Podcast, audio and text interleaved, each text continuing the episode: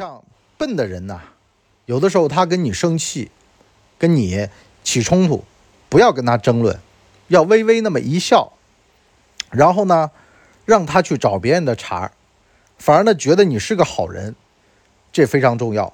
否则呢，就会陷陷到这种低端的底层的祸害当中去了。谋略并不难，它像游戏一样简单。这里是谋略的游戏。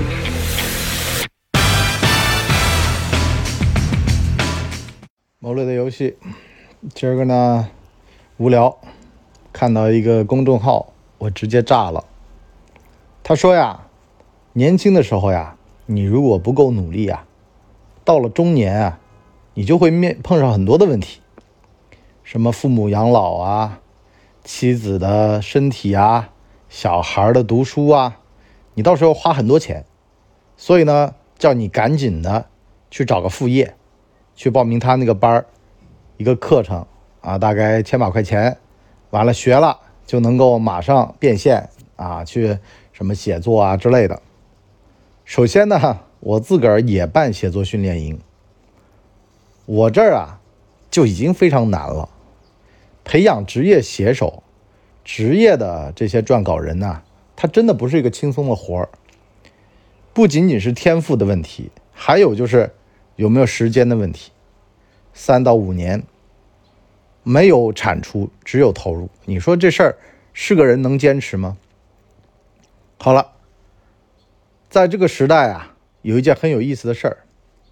你跟人说啊，你说减肥啊，需要懂营养学，需要懂运动原理，需要知道自己的筋膜啊啊怎么样的去拉伸呐，运动前热身，运动中。他说你别说了啊，你别说了，你就告诉我，我怎么样才能躺着瘦？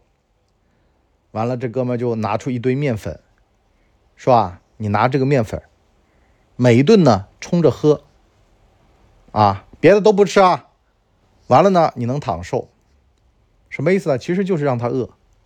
这面粉是生的呀，冲水根本就不可能会好喝，喝两口就吐了。哎，饿瘦了，过来，谢谢你啊，大哥。哎呦，当时你卖我那堆白白的那个东西啊，啊，完了我吃一个月我就瘦了，花了我三十万，一顿一万，我觉得值。还有没有？人就这么个德行，你告诉他原理，从头到尾，啊，他说啊，你这叫什么东西啊？谁让你告诉我了？是个人都心急。所以呢，你找出优秀的人、厉害的人，他都是反人性的。而且吧，大部分东西都是这样的。你就说职场吧，今天我看到一个前锋，啊，有人就在抖音上啊拍了个段子，说啊。你天天减肥也没见你瘦啊！前锋怼回去：“你每天上班，你有存款吗？”其实就这么个道理。人这辈子啊，大部分人都在转飞轮，转着转着转了，飞轮转动了，好了，人到中年了，开始闭嘴，不说话。为什么呢？闷声发大财去了。可是呢，反过来，只要你有点想速成、走捷径的心，就会被割韭菜。单了，有人跟我讲了呀，说不说我就乐意被割韭菜，那速度快。我花三十万，一天一万，我就买堆面粉，我吃着我高兴。为什么呢？这就跟宗教似的，也有人就信这个，你拦不着，是吧？为什么一定要明智开呢？就像减肥这件事儿一样的，为什么他就一定要知道原理呢？不知道原理他就不会瘦吗？也能瘦呀，饿呗。那至于说反弹。你先别跟我说别的，我现在首先要看到是我瘦下来，我忍饥挨饿，我一个月我瘦下来，你别的别管我也行。饮鸩呢，它也能止渴。鸩鸟的毒啊，吃了会死，但是呢能解渴就够了呀。所以呢，咱们在社会上行走啊，首先你就得搞明白他要的是什么，千万不要拿到有毒流量，不要饮鸩止渴，就像。我自己做这个号一样的啊，我们平时录节目啊，干嘛的？我要的都是聪明人，啊，要的都是这个脑袋里面装着东西、有社会阅历的人。我也怕呀，引来一些无脑流量，这些流量说啊，博叔啊，你说的那个不对，哎，不对就不对，这就是我错，哎，你去隔壁那家看看。我记得吧，我以前啊，帮一个哥们儿啊，就是咨询过一个店面出租的事儿。完了呢，我们俩呢在店里面喝茶，外面就来一人，说你这太贵。我做烤饼的，你也知道烤饼利利润薄，你这房租吧，我一个星期啊，我其实也就用个没几天，要么减一半，啊，我说大哥啊，要不然去隔壁问问，隔壁啊三折就行。是吧？为什么呢？因为隔壁的老板啊，他买的比我便宜。有的东西就这样，不要跟人瞎解释。他侮辱你智商的同时啊，你不要觉得被侮辱。燕雀安知鸿鹄之志？你把它当鸿鹄啊，你把他当卧龙凤雏，顺着他的话讲，是吧？哎呦，差点就吵起来，是吧？拍桌子、吹胡子、瞪眼，在那说，哎。我这个成本就这么高，你你别跟他说你成本，你有什么好说的呀？他不买，你就让他抬着屁股去隔壁祸害别人去，是吧？高高兴兴的，完了呢，跟隔壁老板吵完，回头还说，你看你隔壁这个老文就很好嘛，对不对？人家不吵架，人家心平气和，因为呢，咱们早就看明白了，别跟傻子吵架，也别跟傻子为伍，你只要顺着他的话头。啊，你不想割他韭菜，那你就送他走，你千万别跟他一般见识，是吧？把自个儿的时间空空给耗没了。所以呢，你说这种写作训练，他其实就是在割韭菜呀，是吧？躺瘦、躺赢，在这个时代太多了呀。反正花了钱没效果，人家可以跟你讲啊，你不诚心呐，对不对？你不诚心，你如果诚心，你如果每天在想这个事儿。会心想事成的，可是你肯定有一天没想。古代啊，他们西方，你别以为西医好啊，古代西医治病这么治的。完了，给你个东西，然后呢，就问你，你是不是平时有啊自毒的习惯啊，自己安慰自己的习惯？这小伙想啊，我二十多岁，我肯定有啊。说有，有你这病就治不好，你先把那玩意儿给戒了。然后呢？下次来说，这个神父啊，我没了，我那没了。你有没有想过？他说有，那你也看不好，你连想都不要想。很多病是自愈的呀，像感冒啊，像什么的。完了呢，这个还说自个儿啊难受，那给你上手段呗，上什么手段？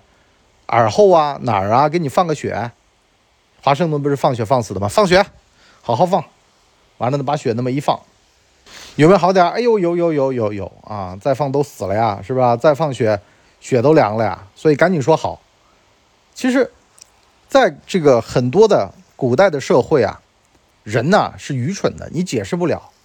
你就包括说，古代还有更有意思的事儿啊，比如说龙王，是吧？龙王庙大水冲了龙王庙嘛，是吧？一家人不认识一家人，那龙王干嘛呢？龙王管那个降水。哎。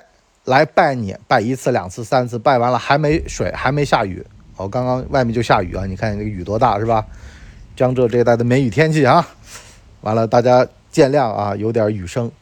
那么好了，龙王啊，三次不降水，老百姓怎么办呢？县太爷为了给老百姓交代，是吧？也为了自个儿工作方便，就把龙王拿出去晒，啊，晒满一百八十天，晒出美味，晒出鲜，是吧？龙王说：“你呀，如果说自个儿受得了，就这么干晒着也行。那么如果下雨呢，就凉快点是吧？你也少遭点罪。你看古代就是这么安慰人的一个制度呀。所谓的愚民政策呀，说难听点，其实就是这些人他愚。跟愚的人你怎么聊呀？愚不可及，你就没有办法追得上。所以最好的办法就是顺毛驴，是吧？无论是。”像前面说的这些副业培训班割韭菜，啊，你你别你别上去啊，你别自个儿冲凑上去就行啊。就包括电信诈骗，很多连短信上面的字儿都是错的，完了还有人信，为什么呢？他就是筛选智商。你如果没到这个智商以下的，人家还不要你，人家还怕嫌烦，是吧？他还做过筛选。如果你呢是警察、公务员、教师、大学教授等等受过教育的。啊，有一定社会的地位的，啊，医师啊什么的，他就不要的，他就筛选的，他也怕有效性降低呀，对不对？他只对特定的人群有效呀，没怎么读过书，没怎么读书看报，没怎么接受过外界的资讯的，是吧？比较封闭的人，他这个成功率高呀，他干嘛要选你呢？性价比太低了，是吧？好了，我们今天呢上半集呢就先聊这么多，下半集呢我们聊啊，万一碰上笨蛋傻子缠着你，该怎么办？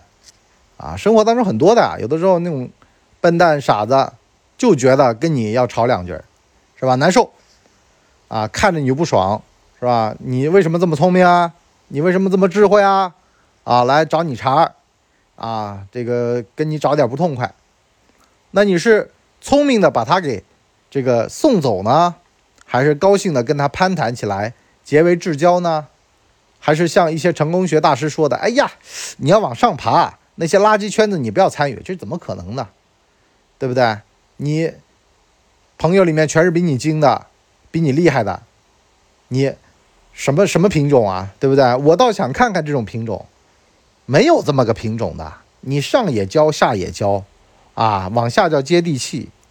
啊，往上叫攀高枝儿，是吧？人在网状结构当中，网这个东西就是下也接，上也接的，啊，别别讲那些那个仙界里的事儿，咱们还是聊人间的故事，好吧？我们至于碰上笨蛋怎么处理，咱们下半集《魔力游戏》第二季，咱们聊。好了，今天就先到这儿，我们下半集再见，拜拜。大家呢，请给我们的专辑点五星好评，啊，这样的话呢，我们才能够到。首页去迎接更多的朋友来光临。哎呦，节目听完了，我是麻辣电台的台长杰森，欢迎大家添加干嘛电台官方微信，微信 ID 是文博小号的全拼，加入我们的社群，一起交流成长吧。干嘛电台扫清你人生路上的所有坑，付费订阅请关注微信订阅号干嘛播客。